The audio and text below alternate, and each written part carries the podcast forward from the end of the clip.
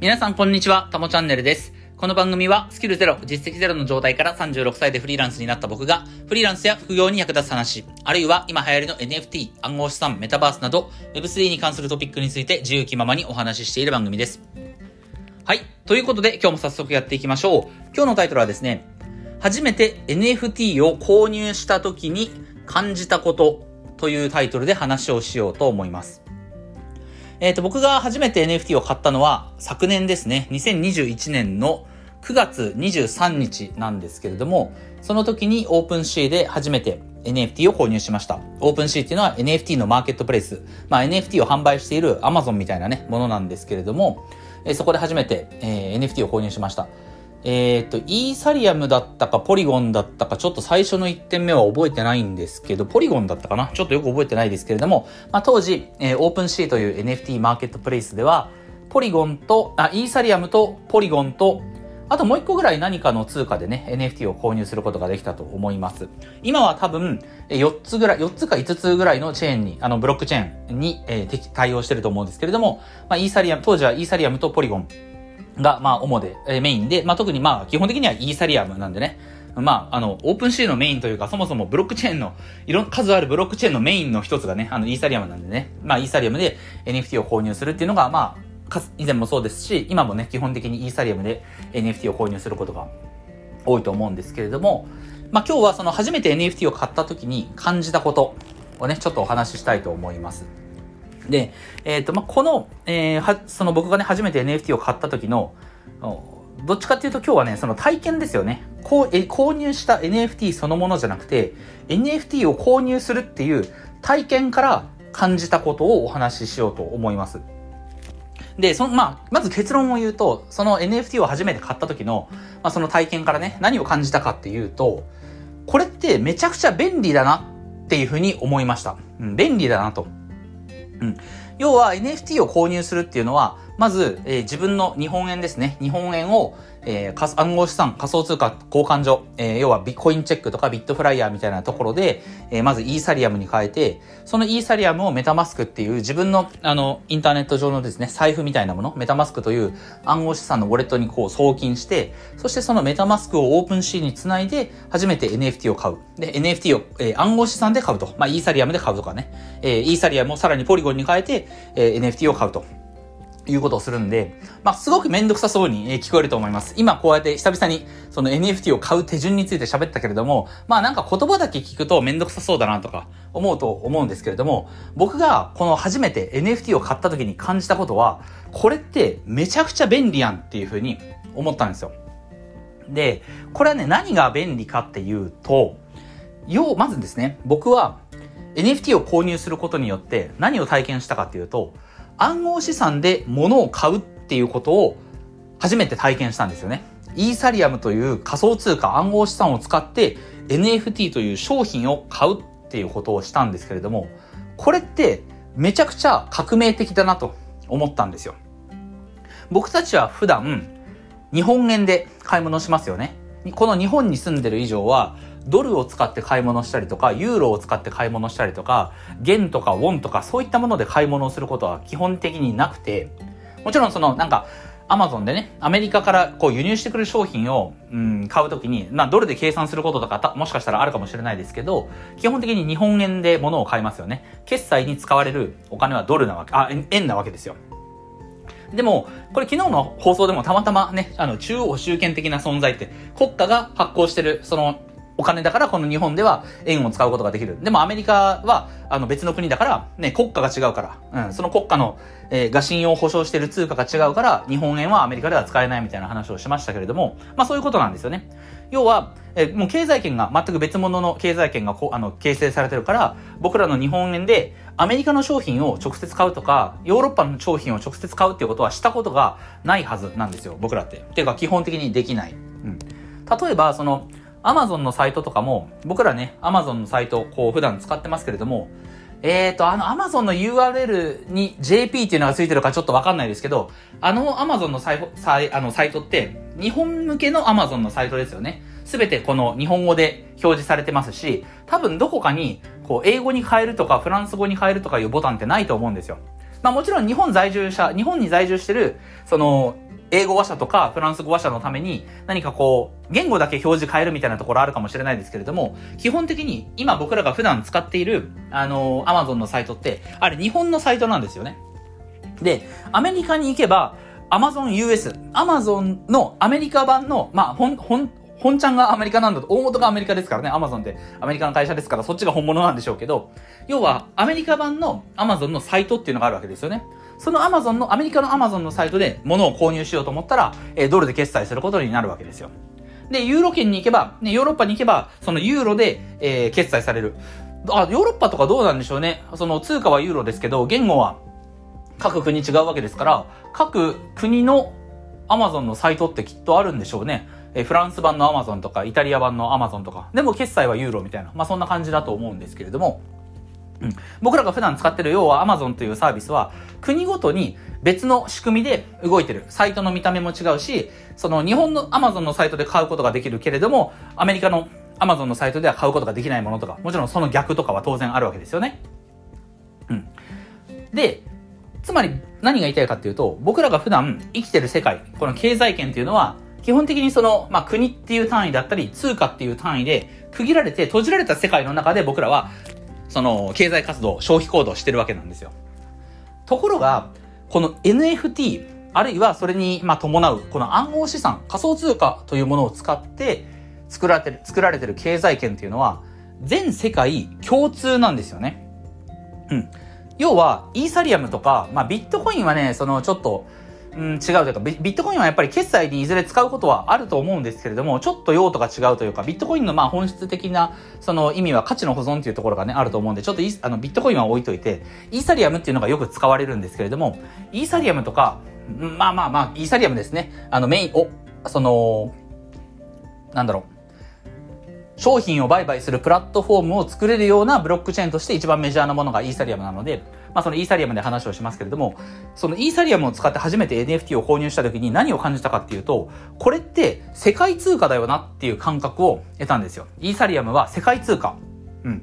やっぱり世界で一番その力を持ってる、えー法定通貨、要はドルとか円とかユーロとかそういったいろんな通貨ありますけれども、世界で一番強い基軸通貨っていうのはやっぱりドルなんですよね。え全世界の確か流通してる通貨量の4割か5割、まあ半分近くが確かドルなんですよ。うん、それぐらいその、まあ、ドルで、基本的にその貿易とかはドルで決済しますから、必ずその、通貨が違う国同士のその貿易をするときって、まず自国の通貨をドルに変えて、そのドルで物を買ったり売ったりすることになるんだけれども、うん、そのドルでも、その世界の流通量の、まあ、半分ぐらいしか占めてないんですよね。一方で、イーサリアムとか、その仮想通貨、暗号資産を使って何か物を購入するっていう時には、世界中どこでもイーサリアムで買い物ができるんですよ。僕が初めて作っ、あの、購入した NFT、あれはですね、多分、まあ、日本の人が作ったものじゃないと思います。さすがに昨年の9月、去年の2021年の9月段階で、日本で NFT を作ってる人はほとんどいなかったので、おそらく僕が購入した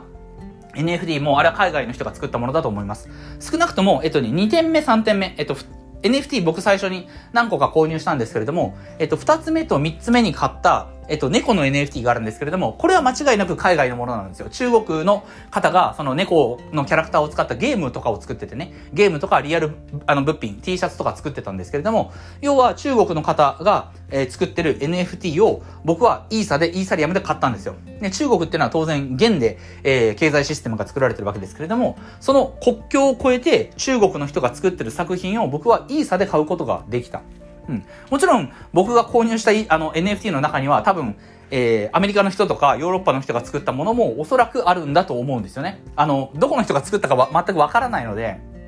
もちろん調べればわかると思うんですけども、えー、基本的にわからない。ただ世界のどこかの人が作った、えー、まあ、作品。まあ、NFT の場合は NFT 作品ですけれども、その世界中が全く同じプラットフォームで、同じその、まあ、オープンシーっていうのは一つの、まあ、マーケットプレイスですけども、例えば、そのプラットフォームとしてのオープンシーで、イーサリアムっていうお金を使うことができて、そのイーサリアムを使って世界中の人が誰でも買い物ができるっていう。両替とかいらないわけですよ。これが、まあ、革命的だなって思ったんですよね。本当にそのイーサリアムで NFT を購入したっていう体験を通じて、逆にね、僕らは普段閉じられた世界で生きてたんだなと。あくまでこの日本という世界の中で生きてたんだなっていうことを、まあ、再発見させられた感じなんですよ。日本で、その日本円を使ってお買い物をするのは当たり前。うん。アメリカのものも、もちろん、こう、アメ、アマゾンとかでね、アメリカの商品を輸入してもらってね、購入することはできるけれども、その時も、まあ、基本的には画面上に表示される金額は、円建て、えっ、ー、と、何円という形でね、何ドルじゃなくて何円という形で表示されますけれども、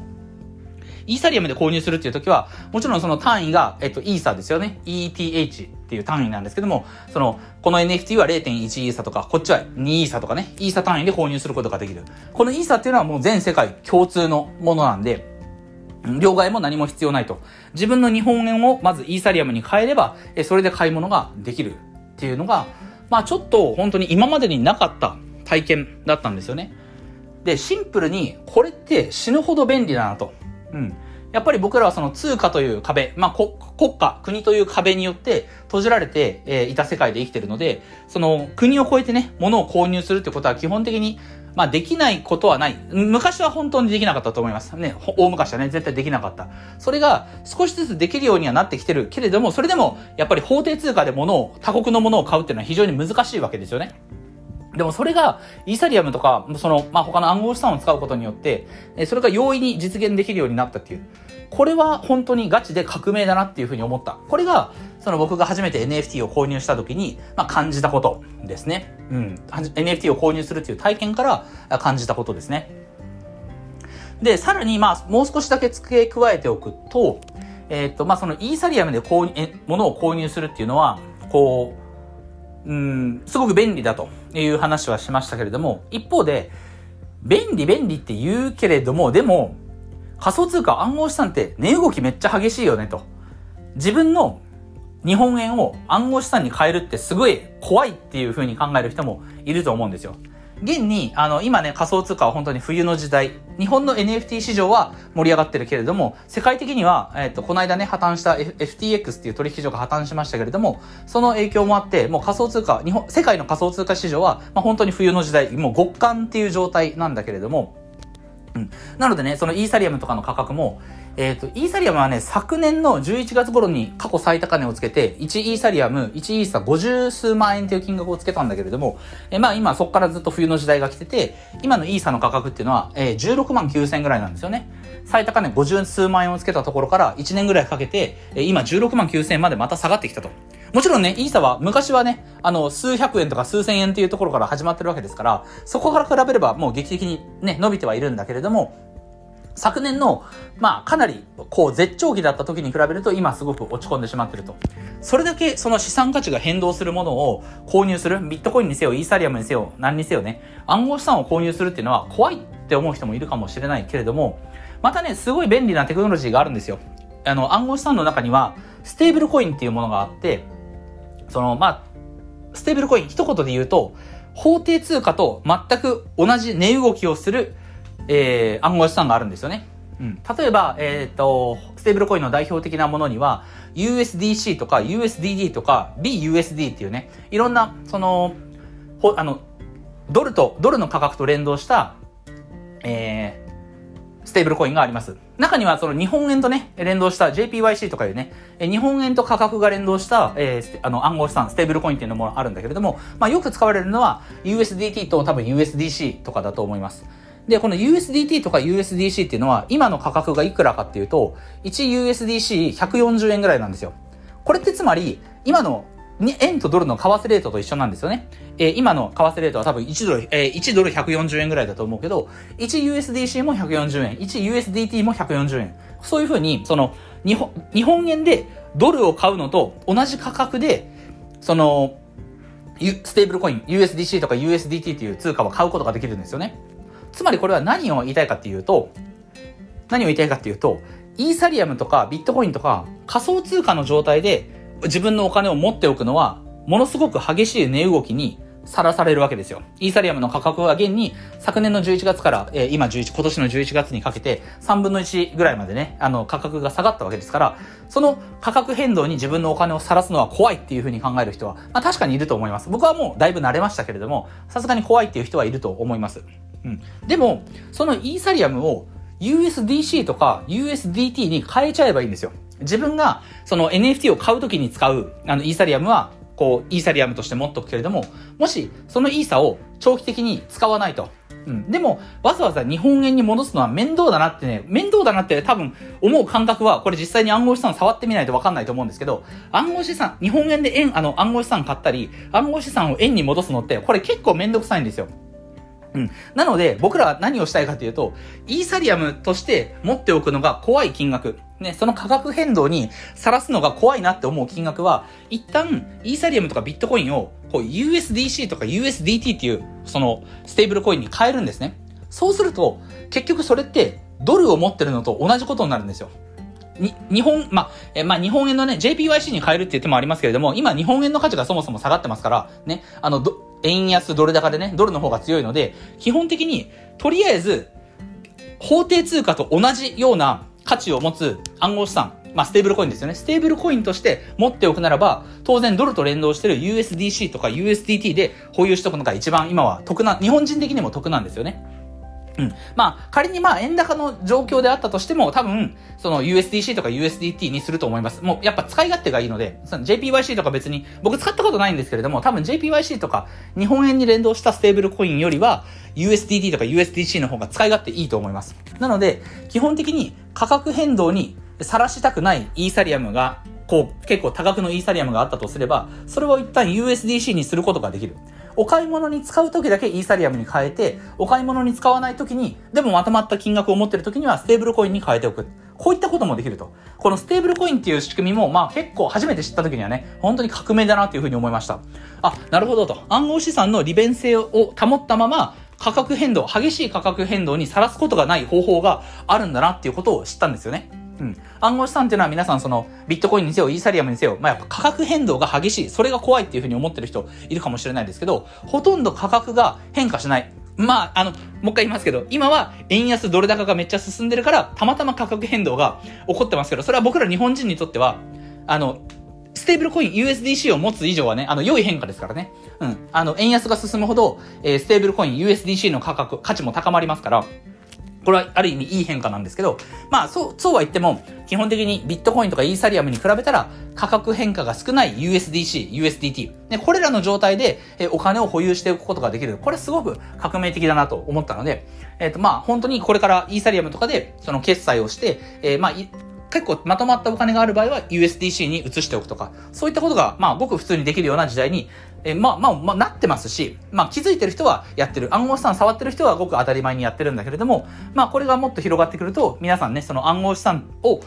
その決済とかに使うこの利便性、まあ、NFT を実際に購入するっていうところからそれを体験することになると思うんですけど、そういった便利さにやっぱり気づいてくるんじゃないかなというふうには、えー、思いました。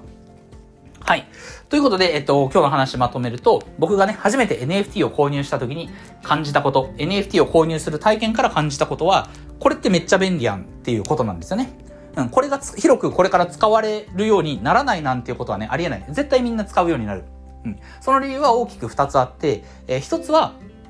えっ、ー、と、世界通貨だってことですよね。この日本にいながらにして、イーサリアムっていう通貨を使うことによって、世界中のものを買うことができると。うん。普通に、えー、日本円しか使ってない、あの、この普段の生活の中だったら、アメリカのアマゾンで売ってる商品は買えないし、ヨーロッパで売ってるものは買うことができないけれども、イーサを使えば、そのイーサという世界共通の通貨でもって、えー、世界中のものを買うことができる。これが一つ便利な点の一つ目ですよね。で、もう一つは、ステーブルコインの存在。イーサリアムみたいなものは価格変動が激しいから、その状態でずっとそのお金を持っておくのは怖いけれども、同じ暗号資産でほとんど価値が変化しない、ね、価値が法定通貨、ドルとか円と連動してるステーブルコインというテクノロジーがあるので、そこにお金を移しておけば、こう価格の変動にさらすことなく、暗号資産の状態でずっとお金を保有しておくことができる。で、またいつでもその USDC をイーサに、イーサリアムに変えて買い物することができる。ね、この二つが、まあ、すごく便利だなというふうに、え、感じました。はい。なので、まあ、これはね、でもね、やっぱり体験してみないと本当にわかんないと思います。まあ、あの、えっと、バカの壁っていうね、養老武先生のバカの壁でも、あの、書かれてますけれども、やっぱり体験してないことは、本当に自分の実感として理解することはできないので、うん。ただ一回やってみれば、この革命性は、あの、気づくと思いますから。今日はね、どっちかというと NFT そのものというよりも、まあ、どっちかというと暗号資産のね、あの話になったんだけれども、この暗号資産、仮想通貨のその利便性とか革命性な、の部分ですね。そこは実際に NFT を購入することによって皆さん、あの、気軽に体験することできますから、ぜひね、あの、この配信聞いて興味持って、も持った方は、えー、一度ね、NFT、オープンシーで NFT を買ってみたらいいんじゃないかなというふうに思います。もちろんね、その、日本円で決済する NFT とかね、あの、クレジットカードで NFT を買うことができるとか、いろいろありますけれども、まあもちろんそれはね、いずれは使ったらいいと思うんですけど、まずはやっぱり自分の暗号資産で手持ちの仮想通貨で NFT を買うっていうことを体験してみてほしいなと思います。はい。ということで、今日はこれで終わりたいと思います。音声以外にも Twitter、ノートでも役に立つ情報を発信してますので、ぜひフォローよろしくお願いします。ではまた次回の放送でお会いしましょう。タモでした。